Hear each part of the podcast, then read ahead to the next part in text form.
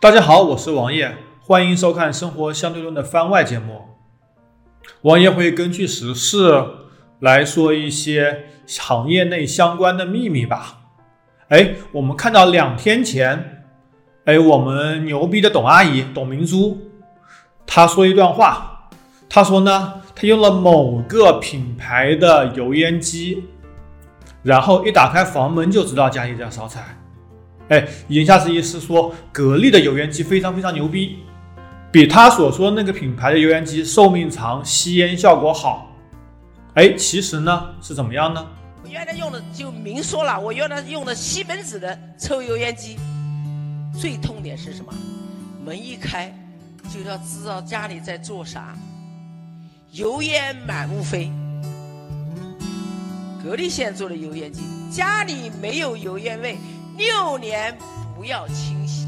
我们知道董阿姨一路就是靠着营销走下来的。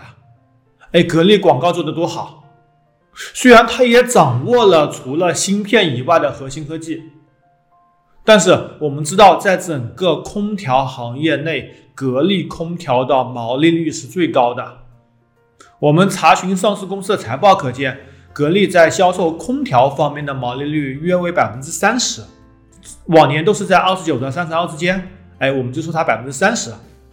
我们再来看看其他做油烟机的企业的销售毛利率是多少？我们看到大多数是在百分之五十以上的。嗯，在财务学或者会计学中，毛利率是营业额跟销售额之间的比例，一减去营业额除以销售额。这个营业成本怎么说呢？它包括了劳务成本，哎，水电设备折旧，还有整个物料成本，还有人工工资。可想而知，他们的毛利率超过百分之五十，那他们的物料成本占整个油烟机成本的比例是多么多么的低。董明珠是个非常伟大的领导者，他也看到了油烟机整个行业巨大的利润率。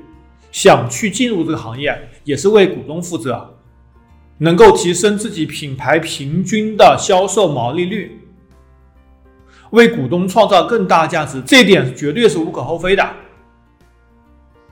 空调其实有很多组成部分，比如说压缩机、哎电机、冷凝器等等等等，而油烟机非常非常简单，就是个大风扇、大电机。然后再加上一些什么涂层防油烟、方便清理、设计一些风道而已。可以这么说，市场上绝大多数销量在三千到五千元的油烟机，它的成本也就是五百到八百元，甚至更低。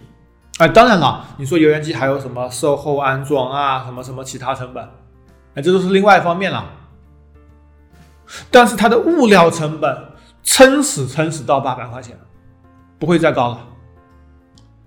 整个油烟机行业也势必要引入一条鲶鱼，或者是类似于神州或者小米类的价格屠夫的企业，把市场给搅乱，才能给消费者带来更大的福音。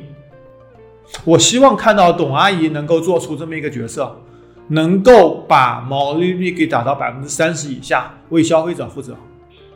要知道，一台空调成本一千五，它可以卖你三千块。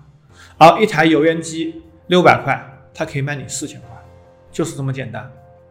哎，在之后王爷也会不定期的看到一些热门事件，然后给大家分享一下王爷知道的东西。也谢谢大家支持，能够一键三连支持我们，谢谢。